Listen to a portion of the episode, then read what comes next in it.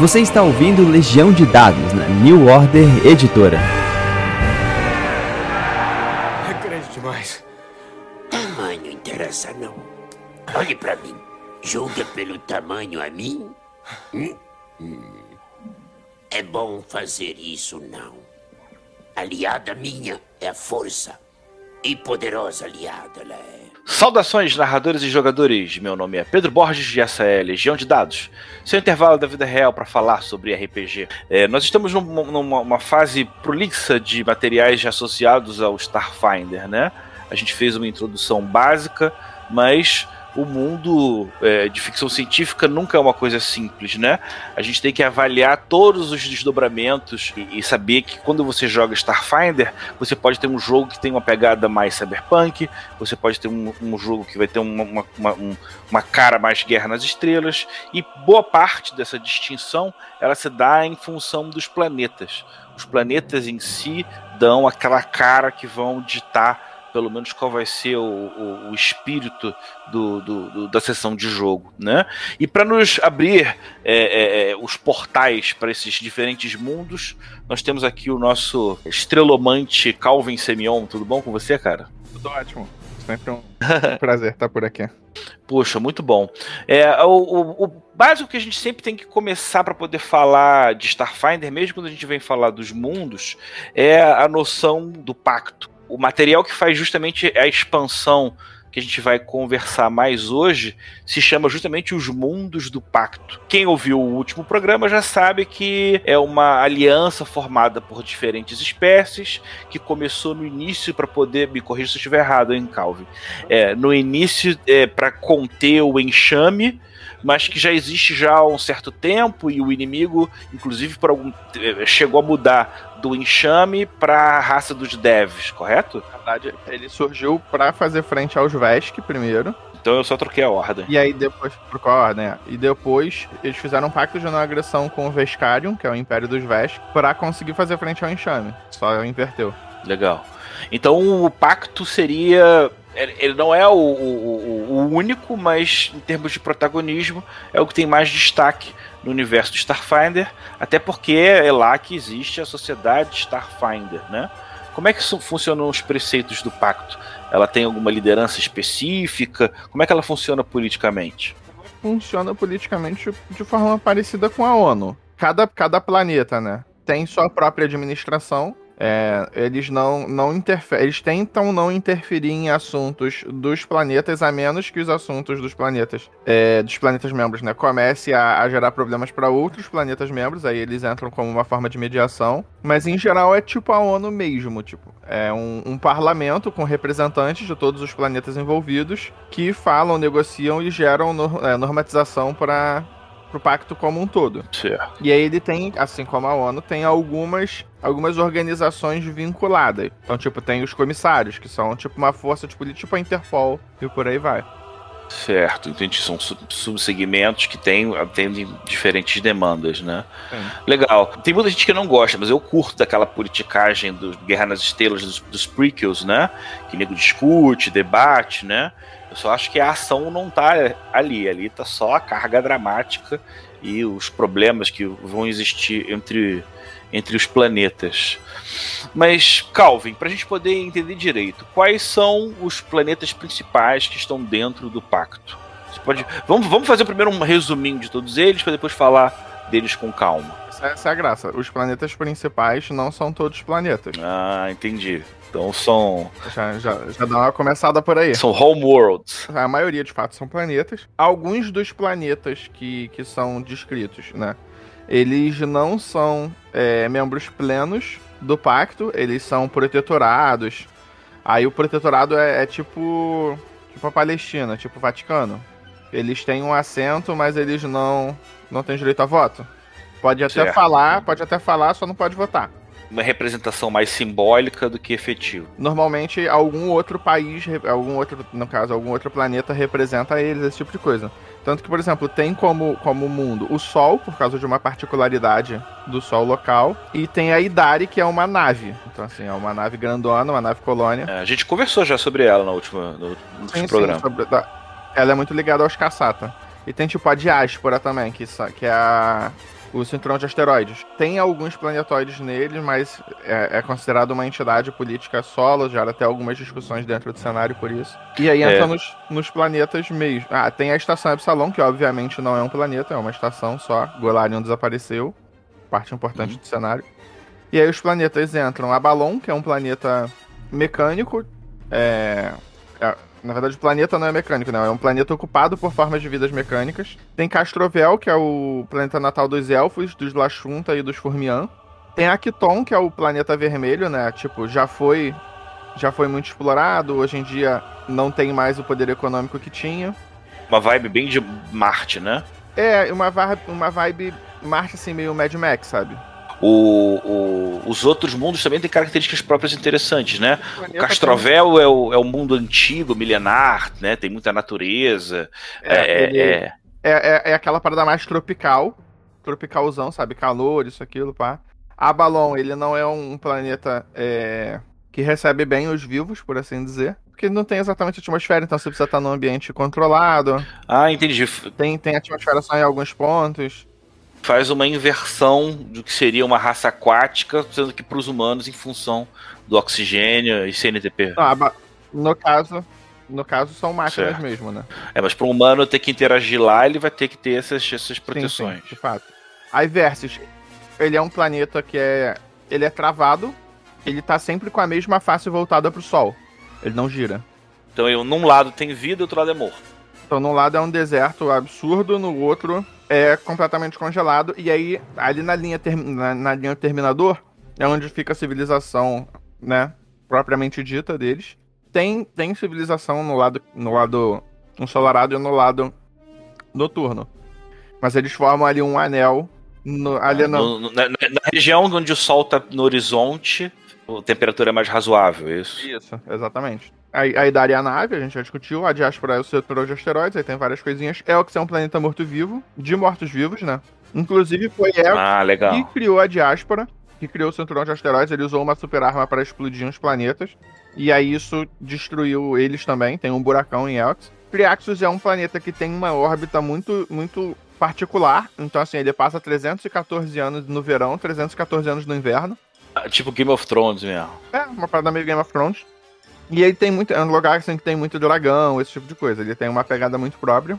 Liavara é um gigante gasoso. Tem Então, assim, o destaque principal dele tá nas luas. E ele tem um, um gás especial que faz os habitantes do próximo planeta, né? Bre Bre é, Breteda, terem visões proféticas. Então, Liavara é considerado terreno sagrado dos habitantes do outro planeta que também. Esse, além do planeta, né? Um gigante Aí tem- gasoso. Tem várias luas, né? Tem toda aquela parada. Tipo, Júpiter tem sei lá quantas luas. E várias delas possivelmente Sim, habitadas. exatamente. Então eles levaram isso pra cá. De tipo, o foco tá, tá nas luas mais habitadas, embora a Breteda tenha é, habitantes próprios. Legal, porque são do- dois planetas que já têm já uma relação de interdependência associada a esse gás, né? É, Apostai é onde ficam os elfos negros, mas Apostal ele, ele não é um planeta no sentido natural da coisa. Ele parece ser uma nave que chegou lá e tá lá. E aí as casas Drow usam escravos, usam escra é, mão de obra muito, muito barata. E aí eles afirmam que não usam escravos porque isso é contra, contra o pacto, né? Mas eles usam a mão de obra muito, muito barata de orcs e meio orcs, principalmente, para tentar explorar o interior desse planeta e fazer é, engenharia reversa para desenvolver novas armas. Legal. Uma cara muito de Romulano, né? Né? Por essa gestão política e. Por serem elfos malvados, né? É uma parada, é uma parada bem Drow mesmo, tipo, de ter aquelas casas em guerra entre si. Segue bem bem no Drow clássico, só que jogado pro futuro. E tem o último planeta, né? Ele também não é um membro do pacto. n- É um membro pleno, que é o Alcturno. Ele essencialmente é um ovo de grande antigo. Ou pelo menos é uma das teorias vigentes no cenário de que ele seja um ovo de grande antigo. Mas ele atrai todas essas paradas meio. meio Lovecraftianas? Hum, legal. Uns horrores antigos e tudo, pô. É, aí tem a atmosfera venenosa. Os bichos lá é, se alimentam dos, dos líquidos que passam dentro do planeta. Só que esses líquidos, tipo, enlouquecem eles. É, então é uma parada bem. Bem Lovecraftiana Legal. no futuro, sabe? Então, poxa, pra quem tá acompanhando até agora aqui com a gente, né, já, já pegou essa ideia. No Starfinder, o, o, o- o mundo em si, né? Por isso que, por isso que não, tem, é, não é planeta.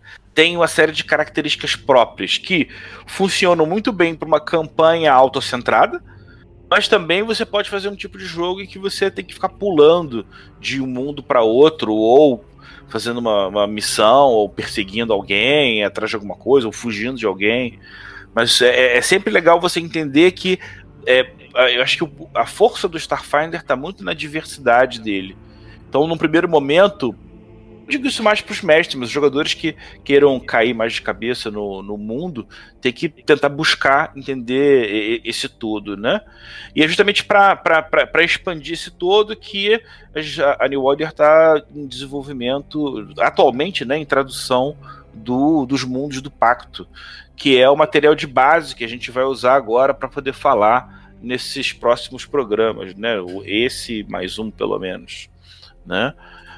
Dadas suspeitas de que quando esse programa for pro ar, o financiamento coletivo já vai estar tá no ar. É. Interessante, já tá bem próximo, né? Legal. Sim, a gente já tá até vendo vendo o site, esse tipo de coisa, vendo o site do Catarse. Entendi, então já tá bem adiantado mesmo. Começar essa viagem pelos mundos é, é, é de Starfinder, a gente começa pelo Sol. É, esse, esse Sol não é o Sol do Sistema Solar, né? Não, não é o Sol do Sistema Solar um outro Sol que em si ele tem um, um, qual é o diferencial dele? Existe toda uma discussão teológica no cenário sobre a, a representação do Sol, porque Sarenhai representa o Sol é a deusa do Sol, e Desne é a deusa das estrelas. Só que o Sol é uma estrela. Então fica tipo, quem é de quem? E aí algumas correntes teológicas dizem que Sarenhai é a deusa das estrelas que possuem vida, e Desna é a divindade das outras estrelas todas. Então é um, é um, mundo que tem uma influência religiosa e teológica forte. Sim, ele, ele não, é, não, não, não é um mundo em si, embora ele seja habitado para dentro é. das camadas do Sol, criaturas imunes Isso é muito louco, cara. Você tem, um, você tem uns dombos de proteção que você consegue ter uma sociedade colada no Sol. Então, o negócio mais legal é que ninguém sabe como esses domos surgiram. Tudo bem, mas como é que você entra e sai desse troço? Não. É, quando você se aproxima de um, num determinado ângulo, esses domos eles emanam uma. tipo um caminho para você seguir. Ah, entendi. Fazem um paredãozinho ali para você entrar e sair. Isso. E aí a galera que mora lá tem que fazer a manutenção dessa parada, só que você não sabe quem foi que fez. Caraca, muito maneiro, então. Você não sabe, tipo, pra, quem, pra que que fizeram isso, mas os, os servos de Sarenhai dizem que é, o arquipélago ardente é um, é um presente da deusa para eles. Como, como tem magia também, né? As pessoas, é, tipo, muitos acreditam que eles são energizados por magia para manter, né, uma temperatura habitável e uma atmosfera dentro da, das bolhas e defletir radiação solar, né? Que é um negócio meio constante quando você está muito perto da superfície do Sol. Não, eu imagino que com essa quantidade de energia fácil que você tem, não seja complicado você resolver o problema de produção de, de recursos, Inclusive, né? Inclusive, só que você tem uma limitação de espaço. Tá, que é a área do, dos domos. Porque você não sabe, você não sabe construir outros domos, você não sabe nem quem fez. E como ele é um local que é considerado sagrado para uma religião muito importante, eles tendem a ter um controle mais rígido sobre isso. Mas o, é, o arquipélago ardente é chamado de arquipélago porque eles têm é, bolhas, nessas né? bolhas, elas são meio que interconectadas, sabe? Então, assim, eles meio que, que zonearam as bolhas de forma que cada bolha seja responsável por alguma coisa, sabe? Por exemplo, é. É, tem, tem uma que tem. Tem uma que tem árvores, né? Que eu imagino que seja para refrigeração ou para produção. Até para completar a produção de oxigênio, né? Sim, até para lazer mesmo. Tá, entendi. Parque, tipo Tem um que eu imagino que seja para produção de água, justamente, né? Mas se você que está ouvindo o programa, imagina que surreal, né? Você tem um sol ardente, brilhando, sinistro, e você tem um conjunto de bolhas de domos que fazem a proteção justamente dos raios solares. E protege... imagino que protegido não só de baixo, mas de cima também, você tem ela, ela, as bolhas elas são interligadas. Você tem uma cidade central principal né, que é cercada por outras duas, meio que para cima e para baixo, e umas outras menorzinhas aos lados, né? É, com essa, você só tem uma ponte que vai ligar cada um desses domos. Eu imagino que seja um espaço de movimentação bastante agitado, né? E dentro de cada domo você tem um tema diferente, né? São os temas? Na, na principal, né? Posta Alvorecer, Down Shore. É, ela foi a primeira a ser explorada, é o, a Fortaleza Sarenita, né? E ela mantém é, o aparato civil para manter o arquipélago funcionando. Servidor civil, esse tipo de coisa. É, Corona é, faz o, o comércio com o plano elemental do fogo. É estabelecido que cada estrela tem múltiplos portais para o plano elemental do fogo. E isso, as pessoas supõem que estrelas que possuem vida, elas também têm no núcleo um plano pro plano de energia, um, um portal para o plano de energia positiva. Então, assim, eles fazem, Corona é o, a bolha que faz esse comércio com o plano elemental do fogo. O, o que, que é comercializado? Então, como é um negócio de fantasia científica e, e foca na fantasia, todos os planos existem e estão avançados tecnologicamente. Então, provavelmente, eles é, devem comerciar ligas metálicas mais raras, porque você precisa de uma temperatura absurda para produzir, é, especiarias só são encontradas em um lugar ou outro. É, pro plano elemental do fogo, talvez eles, eles provavelmente vão importar água, porque não é um negócio que tem lá, né? Ah, interessante. Ou seja, existe uma, uma livre demanda do plano elemental que Corona trata de, de, de, de atender. Em função disso, todos se entendem direito. Aí, tipo, pouco, quer dizer, então você pode encontrar o elemental do fogo andando, assim. Você pode encontrar elemental. Então, no, no Starfinder você pode encontrar elementais do fogo, você pode encontrar gênios andando, você pode encontrar dragões andando, não tem caô. Os dragões é. normalmente são até empresários. É, eles têm personalidade de tubarão, né? Deve ser bons CEOs, né? Ah, Estrela Cuna é, é o centro de aprendizado tanto mundano quanto, quanto é, sobrenatural, né? Quanto extraordinário. Em Beira Fogo ficam as as indústrias, né, a parte mais industrial para aproveitar aquilo que você falou de a, da abundância de energia e Verdian estufas e domos prazer, locais para as pessoas tipo abstraírem, né? Cara, só por pouco que a gente falou, você já consegue ter uma ideia que a quantidade de aventuras e de ideias, de, né, não é só o mundo, né? Dentro do mundo você tem série de subdivisões e a forma como elas interagem são, poxa, realmente interessantes. Inclusive tem uma Adventure Path focada nisso. Já tem, né? Na, focada assim na, nessa parte do Sol e do Arquipélago Ardente, que é o Dawn of the Flames, Dawn of the Flames, que é o Dawn of the Flames. Ela na ordem. A gente né, no financiamento coletivo agora do do Mundos do Pacto, que começa agora em setembro. Vai o Sinal dos Gritos de metas extras, né? A gente sempre tenta, tenta manter as coisas interessantes para todas. E a Dawn of the Flames, ao Amanhecer da Chama, é depois. Então provavelmente a gente vai começar a financiar ela ano que vem, quando formos fazer o financiamento coletivo do Arsenal ou do Arquivo Alienígena 2. Então assim, ela deve estar vindo pro Brasil ano que vem. Irado, já tem muita coisa então para explorar, ainda na perspectiva de sair novidades sobre esse mundo, né? Bem, a Balon. A Balon, cara, a primeira impressão que eu tenho é um mundo meio meio Shadowrun, assim, meio cyberpunk, né? Porque é muito metálico, muito brilho, muito leon. Mas com o que você falou, que existem muitos poucos lugares que são habitáveis por seres humanos, é interessante, porque as, é, os seres comuns que estão andando para um lado e para o outro são todas máquinas.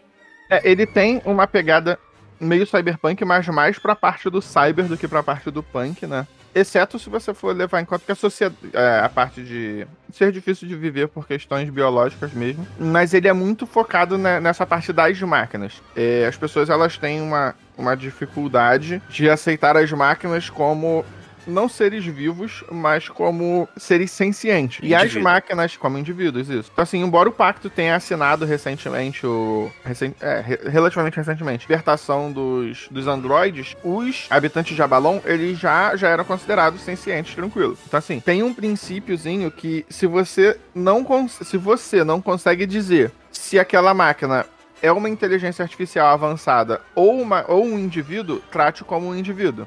Você não tem certeza do que do que é, trata como se fosse quem tem mais direito, sabe? Eu já fiquei viajando numa situação em que o grupo de jogo esteja perdido, não consiga de repente ter é, detonado o sistema de live support, e ele é salvo na última hora por um robô, e quando eles vão tentar descobrir quem é, ele sai e tem um ser humano dentro dele. Tem uma questão de camadas que são, são, são interessantes. Já tem alguma coisa publicada, é, é, ou uma coisa em especial sobre a Balon? Balon, o, no próprio mundo do Pacto, ele é focado num, numa, numa própria. Em, em, facções internas. Por quê? Uma raça misteriosa foi quem semeou a balão com as máquinas de lá, para colher materiais do mundo. Só que esse, essa raça foi embora e deixou as outras máquinas lá, deixou as máquinas que, que eles tinham botado lá, lá, que são os anacitas, que é a espécie nativa de Abalon mesmo, são os robozinhos. Abalon, ele, por ter essa, essa pegada à máquina, ele teve algumas funções importantes ao longo da história, tipo, a primeira e mais importante, né, que pro cenário, assim, eles construíram uma divindade chamada Epoch. Por que isso é, isso é tão importante? Porque Epoch é uma das três divindades que formou Triúnio. O deus que deu o, a velocidade acima da luz. Então, assim, ele só acendeu, só surgiu depois que eles construíram essa cidade Deus. E eles construíram essa cidade para ter a capacidade de processamento de um deus. Então, assim, eles, a, a construção delas foi, foi para gerar uma divindade. Eles só não esperavam que fosse gerar uma divindade maior, né? Entendi. Pensar na divindade por um conceito de que é abarcado por um processamento é muito maneiro. Sim, é, é uma parada. Cada divindade tem a sua individualidade no cenário. Aí no caso Triune, a individualidade dele é que ele é composto por três divindades. Duas. É, uma é muito antiga, então assim, tem no Pathfinder 1 desde o. Desde o do, do início, durante a Iron Gods, que é a Cassandra Lee. E aí Epoch surgiu no, no Starfinder e aí gerou o Triune. É, essas, essas facções, é, é, mais ou menos do que elas tratam? Quais são as diferenças entre si? Elas tratam de espécies robóticas, atividade? Os dois são, são, são robóticos, todos, todos, todos os dois são robóticos. Todos eles são, mas no que, que eles disputam? Tem a galera que são aqueles que se tornam aqueles que se tornarão, sabe, dos Rubicon, eles empregam, eles acham que tipo os os primogênitos eles criaram ele, botaram eles lá e que o destino deles é se tornar no, no, no futuro, né? No caso para eles agora, os primogênitos fazer para outros planetas o que foi feito pelo planeta deles, semearem. Então, tipo, eles mandam é, naves para as profundezas do, do espaço para semear novos planetas, sabe? Então, assim, eles têm, têm essa. essa... É, ainda são expansionistas. É. E tem aqueles que aguardam. Então, tipo, o Those Who Wait, né? Eles acreditam que, inevitavelmente, os primogênitos vão retornar e que a função deles é aguardar esse retorno. Então eles acumulam coisas para acumulam tipo conhecimento, esperando o retorno de seus progenitores. Imagino que seja a galera do status quo também, que não quer que as sim, coisas sim. mudem muito, né? Exatamente, o que é até engraçado para máquinas. é divertido. Muito legal esse conceito assim, é muito Alienígena no ótimo sentido. E, tipo, tem. Eles têm também, por causa daquela, daquela questão, né, dos direitos das máquinas, eles têm a corte, a corte das máquinas, que tem autoridade judicial por toda Abalon. É um conselho de juízes robóticos que aplicam a lei de Abalon, enquanto fornece conselhos para o governo planetário, esse tipo de coisa. E eles têm um negócio que eles afirmam que todas as máquinas, por serem máquinas, estão sob a autoridade oficial da Corte das Máquinas. Então, assim, relativamente comum que um androide acusado de um crime tente fugir para Abalon para ser julgado por essa corte. Mas essa corte ela não, não é mais leniente, ela só é completamente lógica. Então, assim, Mas gera isso... esses conflitos também. É, eles afirmam que, tipo, eles não possuem, eles não vão ser levados por sentimentos ou por apelos emocionais. Eles vão se ater aos fatos e julgar com base nos fatos. É, eu acho que eu nunca vi um cenário que explorasse essa ideia de que você tem é, artif inteligências artificiais que não se entendessem. Tivessem visões diferentes, obviamente, a partir da programação delas, mas pensar nos desdobramentos da disputa entre esses grupos robóticos me faz ficar, porra, pensando em muita possibilidade. Máquina individual é um indivíduo. Então, assim, eles, eles podem divergir. Normalmente a gente não vê isso em muitos filmes porque todos eles derivam de uma única inteligência artificial. Eles são, tipo, ramificações de uma inteligência artificial. Nesse caso, realmente não vai ter muito, muitas divergências. Mas aqui não é o caso. Entendi. É uma união de tecnologias robóticas, inclusive de espécies distintas, que tiveram histórias completamente diferentes, né? Maneiríssimo, maneiríssimo. Gente, vamos seguir para Castrovel então. Castrovel é o mundo tropical dos elfos, né? Sim, é o mundo tropical dos elfos, dos Lachunta, que Lachunta é uma das raças principais do Starfinder, né? Os elfos é uma das raças do legado. Como é que os Lachunta se parecem mesmo? Verdes com anteninhas. Ah, tá, insectoides, assim. Não, insetoides são os Shiren. Mais tipo Star Trek mesmo. Humanoide total, só que de pele verde. Pô, esqueci o nome daquela racinha azul que tem no Star Trek. Andoriano. E tipo um Andoriano, só que verde. Legal. E com, com, mais manchas, sabe?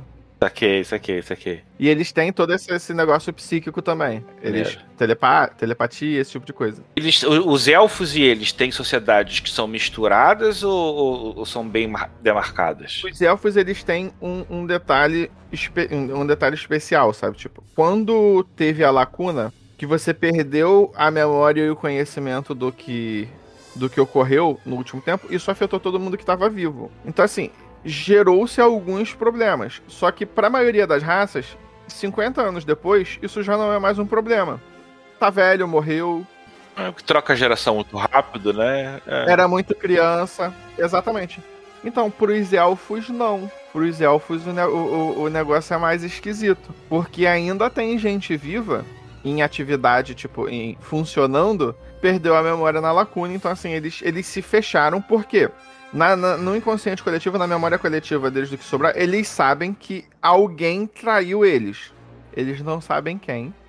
Eles não sabem como. Eles sabem que esse fato ocorreu, isso é um fato.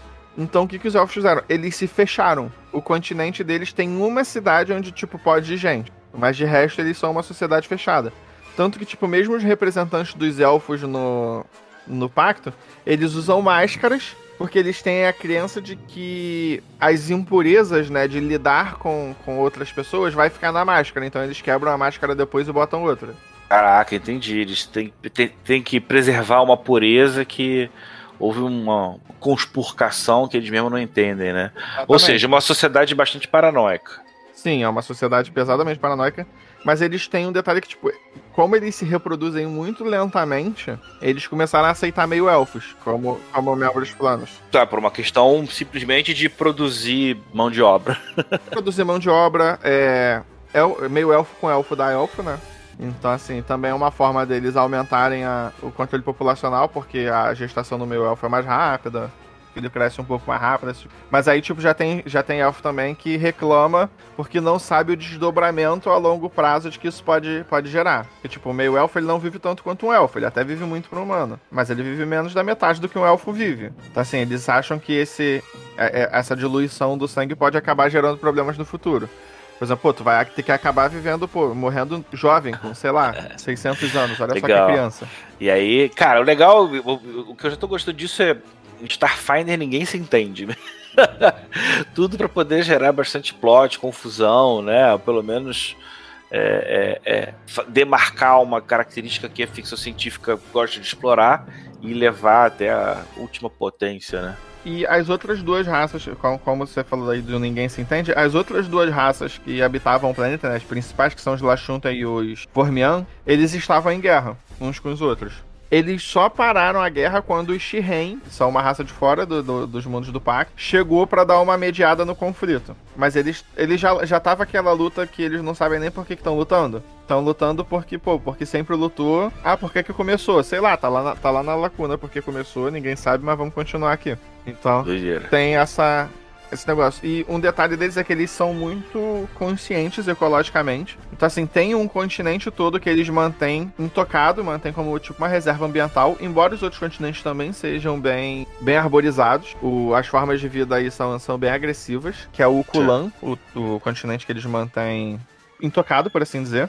Para você manter o seu avanço tecnológico sem gerar poluição, a solução que eles deram, que eles deram foi colocar tudo na lua deles. Eles têm uma lua lixão.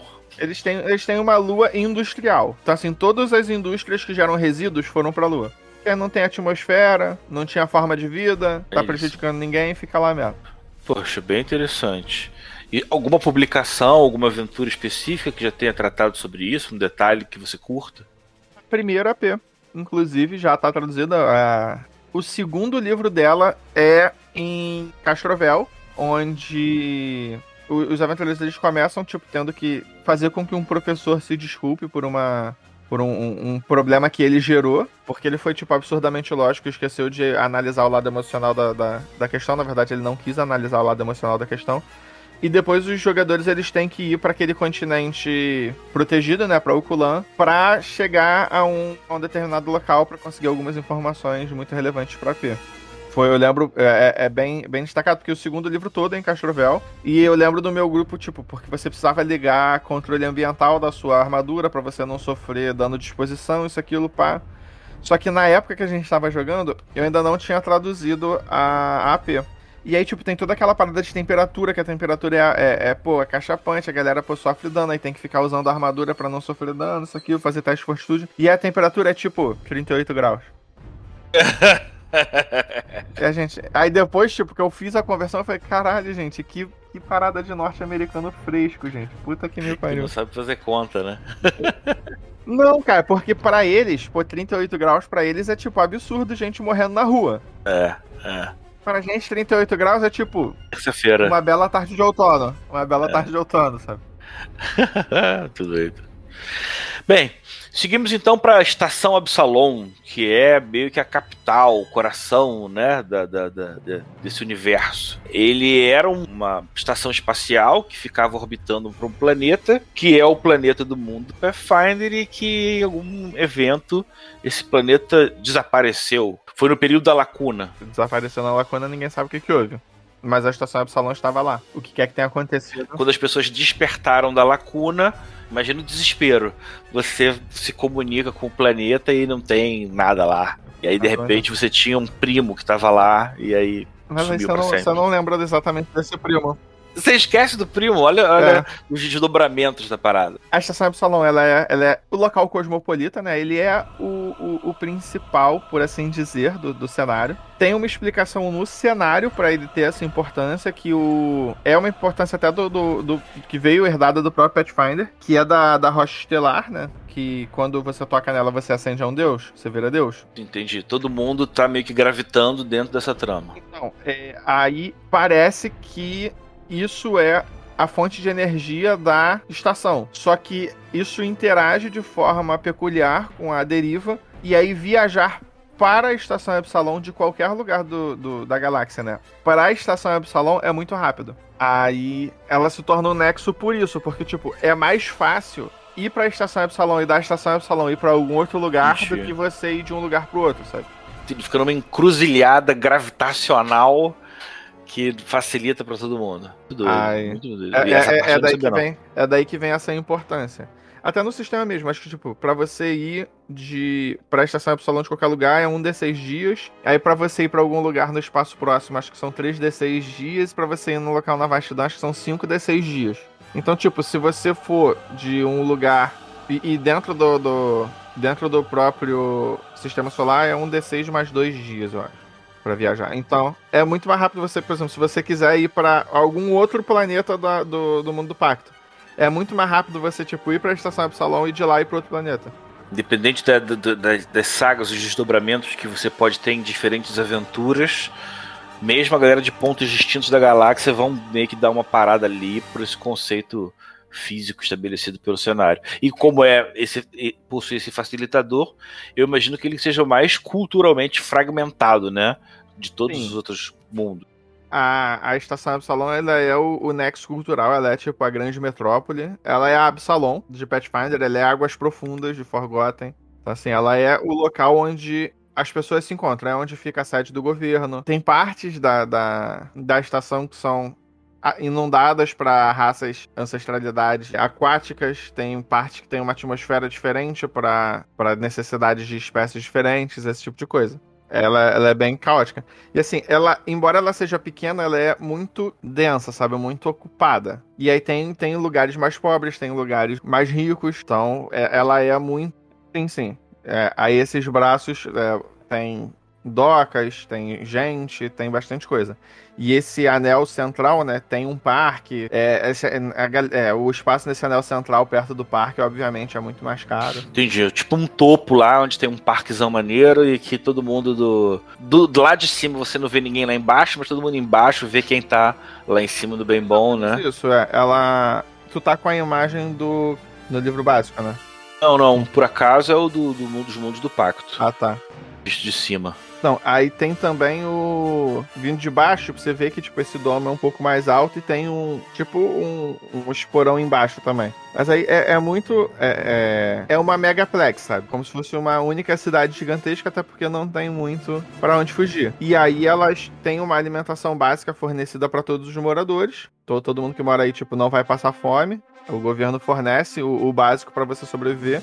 Obviamente, o básico pra você sobreviver é muito ruim de comer, mas tem, sabe? Ou é um biscoito ou é uma papa nojenta. Outra coisa importante que a gente não pode deixar de destacar é porque aí é a capital da sociedade Starfinder, é isso? No Lord Spy Complex, no complexo Pináculo do Saber. É onde é de onde a sociedade Starfinder manda seus agentes para os mais distantes locais do, da galáxia. A sociedade é um dos desdobramentos dos órgãos de órgãos que servem ao pacto que você comentou lá no início da nossa conversa, né? Não, a, a sociedade ela é independente, mas ela ela aceita trabalhos Tipo, ela, ela se mantém independente, ela não é um órgão governamental, ela é uma, uma empresa própria, né? Não é uma empresa pública, é uma empresa particular.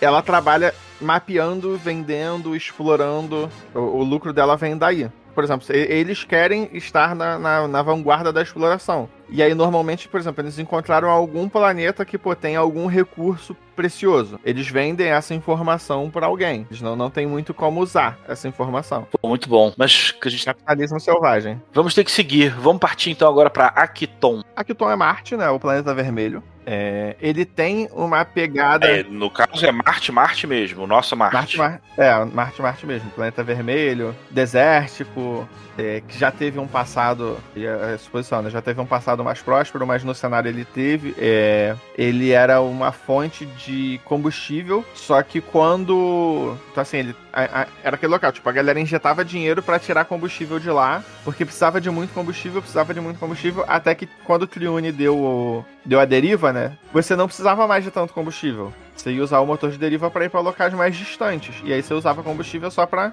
curtas, é, viagens curtas. Então, o planeta entrou em declínio.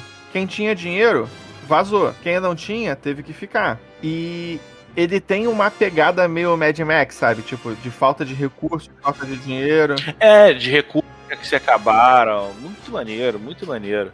Juntar esse conceito de Marte com, com o Mad Max. Então você tem, na verdade, grupos, uma sociedade que deve ter sido meio que abandonada, tem um sistema governamental falho que finge alcançar em certos pontos, o que permitiu a ascensão de grupos de scavengers que meio que dividiram o planeta para tentar sobreviver. Sim, aí tem, é, tem uma galera mais tradicional, por exemplo, pega naquele John Carter de Marte, é, aquela galera de quatro braços. Então tem um negócio aí que é bem parecido.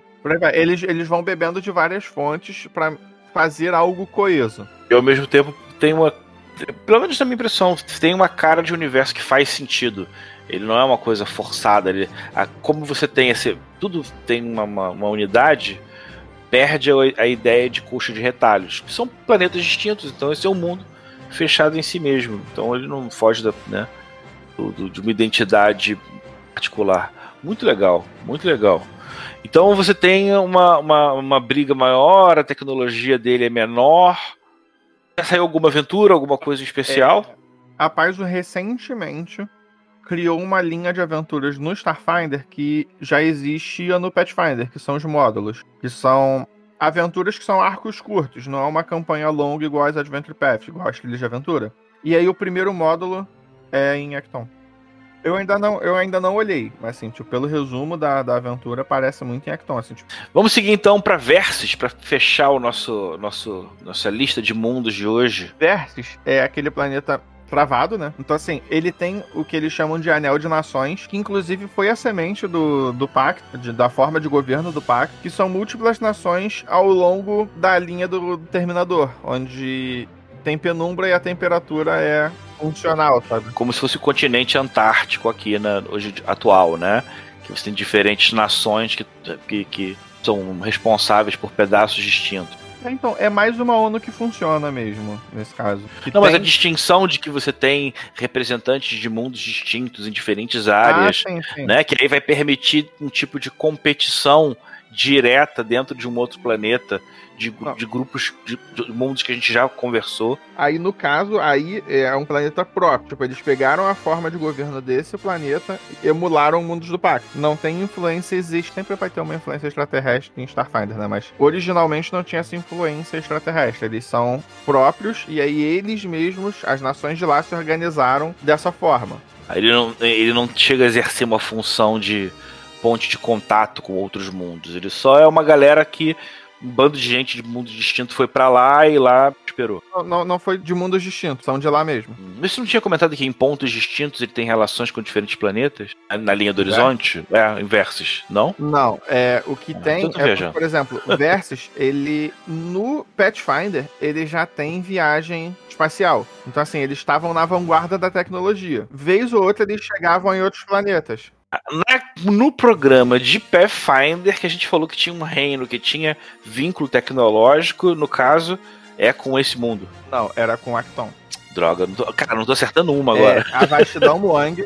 É a vastidão Muang que tem o Gateway to Heaven, é o portal pro paraíso, Aham. que é leva pra Acton. Esse aí eles iam de navezinha mesmo, mas aí a tecnologia obviamente era mais rudimentar, então não dava pra fazer viagens lá muito longas. E aí eles eles têm divisões de castas, eles têm uma sociedade de castas, só que tipo tu não necessariamente nasceu naquela casta, tu vai vai morrer naquela casta. Você escolhe sua casta depois de um tempo, né? Quando você, você vira adulto.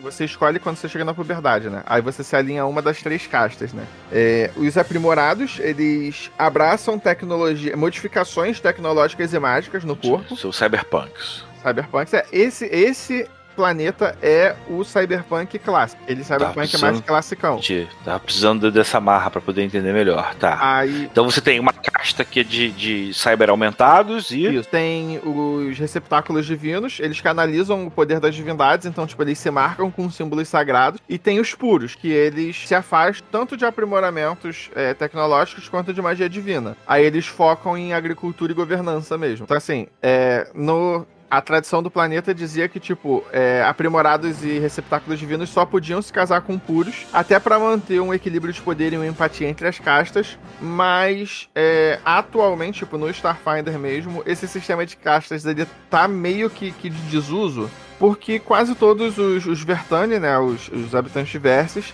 Então, na verdade, você tem até muitos puros, mas todos eles são novinhos e em algum momento eles vão escolher um lado, é isso? eles abraçam algum tipo de aprimoramento, sabe?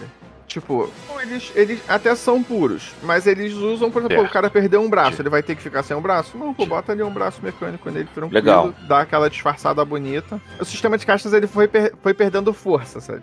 Aí, meio que perde o sentido de você ser forçado a casar com fulano, porque esse negócio de forçar os outros a casar apenas com um determinado grupo de pessoas, a gente sabe que é receita pra dar merda. Então, assim, isso foi Certo. caindo em desuso. E os, os Augmented, né? Essa casta, eles só acabam, acabaram virando uma facção na sociedade dos mundos do pacto, né?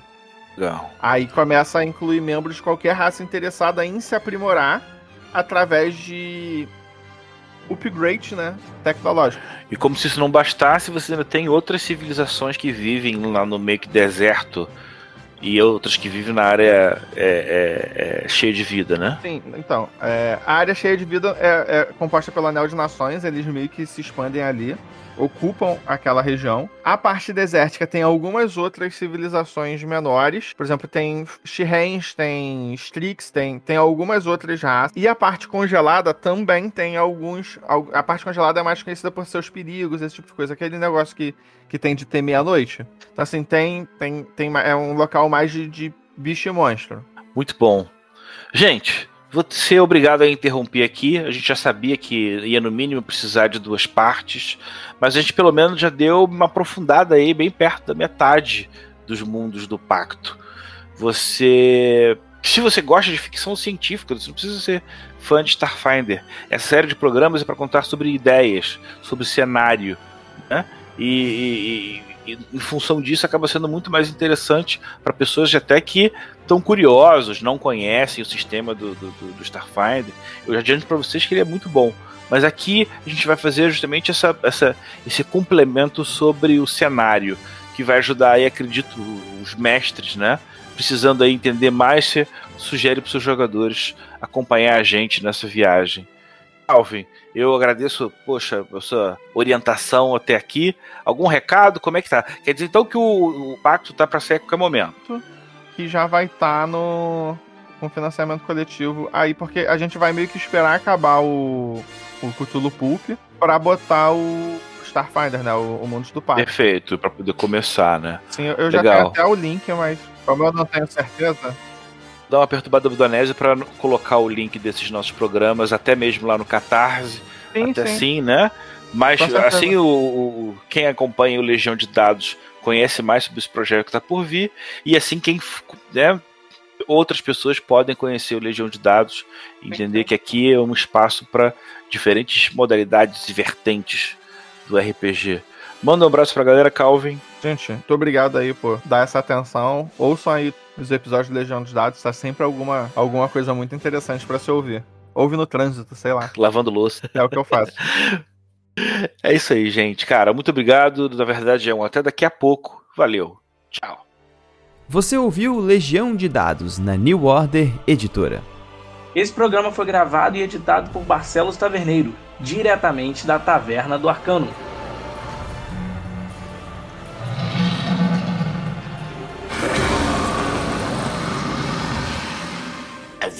Vida a cria. Crescer ela faz. Ah, é energia que cerca nós e liga nós. Luminosos seres somos nós, não essa luz de matéria. Você precisa a força sentir ao redor seu. Sinta entre você e eu. A árvore, a pedra, em todo lugar. Sim, é, mesmo entre a terra e a nave.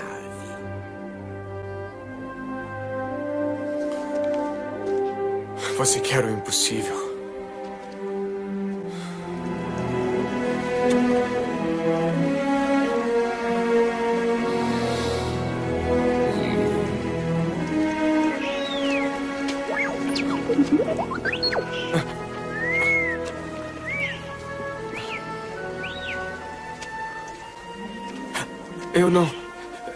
Acredito.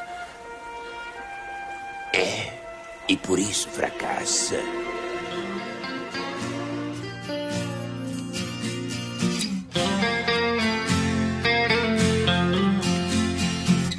A lua inteira agora é um manto negro. Oh, o fim das vozes no meu rádio. Oh, oh, são quatro ciclos no escuro deserto do céu.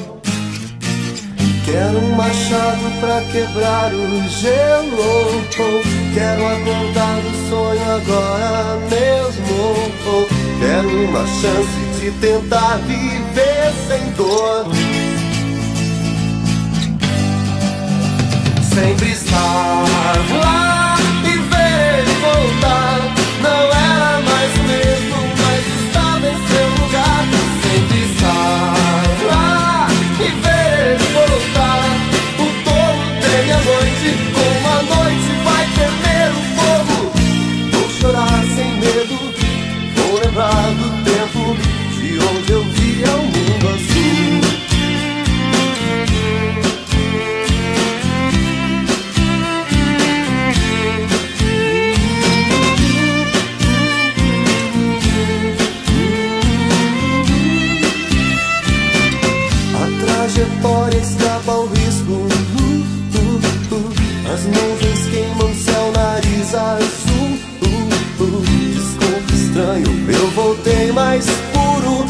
céu. A lua ao lado escuro é sempre igual.